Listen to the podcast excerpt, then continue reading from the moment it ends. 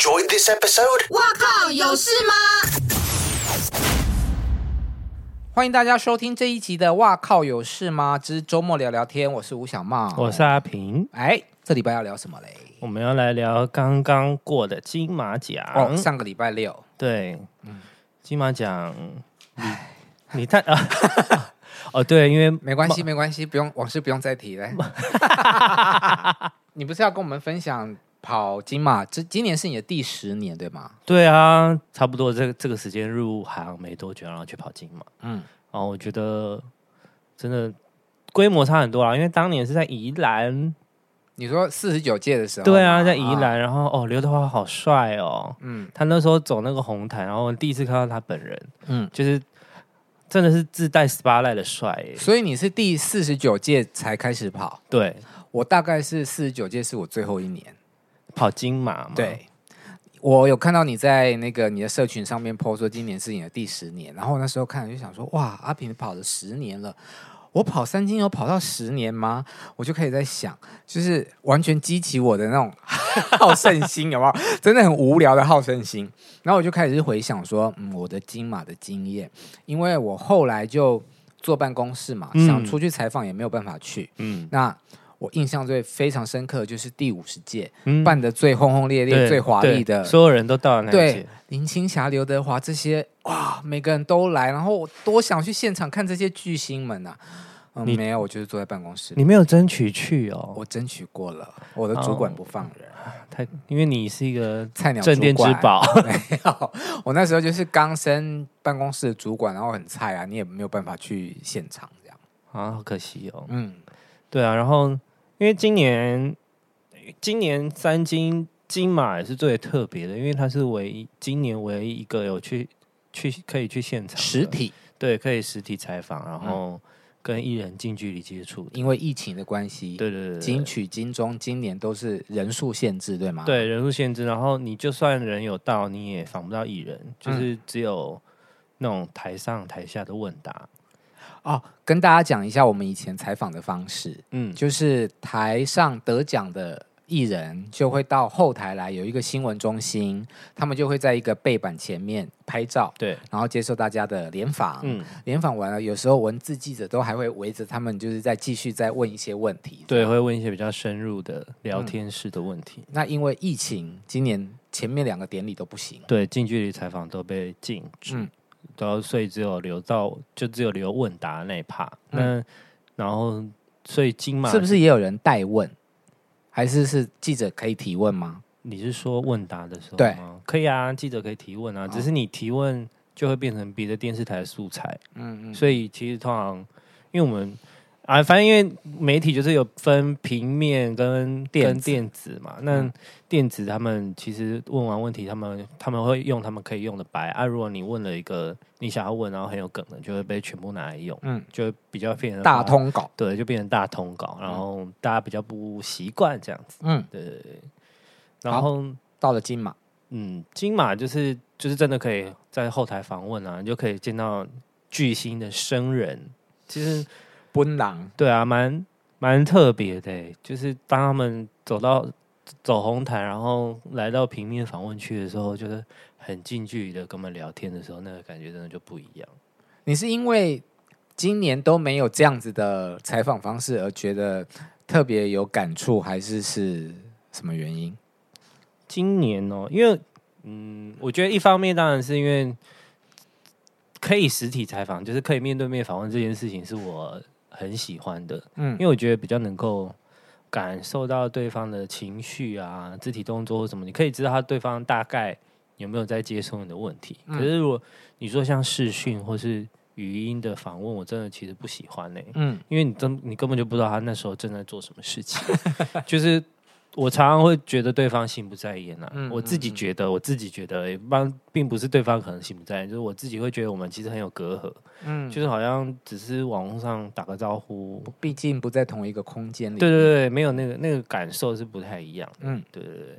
然后因为金马嘛，就是金马之前有一些事情，所以有一些。所谓的巨星不敢来，嗯，政治因素。对，然后所谓巨星不敢来，所以我觉得白灵愿意再来第二次，其实蛮难能可贵的，因为毕竟他要隔离十四天，嗯，十四天隔离是每我我听过隔离的人没有一个人不疯掉的，还好啊，还是你其实很 OK。那个李心洁不是也说他隔离的时候可以没有人打扰，做自己想做的事情？对啊，我也是属于这一种，我觉得我觉得隔离好棒哦，嗯嗯，因为有的人隔离就会觉得哦，真的是不能出去跟朋友吃吃喝喝。是啦，见到见到生人，就是其实蛮痛苦的。嗯，对。然后，因为白灵这一次礼服也是一如以往的大胆嘛，嗯、就是穿了一半的衣服，然后另外一半是比基尼这样子。嗯，然后其实礼拜上礼拜六的时候很冷，就是大概应该有个二十度以内吧，就是可能低于二十，然后现场风又大又下雨。对，他大概就只有半套衣服，对，他只有半套 衣服。一边，然后我就是我今天、昨天，反正我在脸书上看到一个就是工作人员，嗯，就是透露了，就是说白灵在后面准，因为他是颁最佳导演嘛，嗯，然后他上台前他要去后台等，然后顺便 re 稿，嗯，然后他就说，其实白灵在后台都在发抖，皮皮剉，对，就是冷到不行。嗯、然后我就说，对耶，我从来没有想过他会冷。就是你看到白领，你不会觉得他会冷呢、欸？没有，我从他站上红毯的那一刻，我就觉得，看你好冷哦。哈，我真的没有在场馆里面一定更冷。对，但是这件事从来没有到我的嗯脑子里，嗯，因为我真的没有想过，哎，就是到他说他会发抖的时候，我想说，对哦，那天超冷，我们穿超厚，然后他只有他穿那样，嗯，对，我觉得他的付出真的是。那你有看到吗？本来有人要拿衣服给他披，有厨房阿姨说要。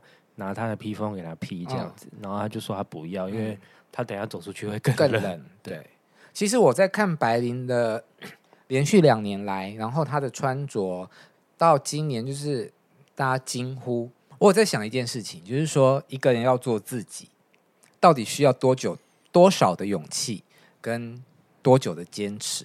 嗯，因为我相信早期大家看他的时候，一定就是跨笑，哎，抱着看笑话的心情，然后就是。极丑极怪的，嗯，都会觉得他就是疯子，就是一个疯婆娘这样。我小时候也会这样觉得，是。可是不知道为什么去年他来的时候，大家就不觉得了。嗯，但我觉得应该是社会风气也有转变啊，应该是，就是大家已经可以开始接受每个人是不一样的人，嗯、而不是有一个统一的审美观。而且我觉得他也蛮聪明的，就是他懂得在他的衣着上面去宣扬一些很正面的意识。对。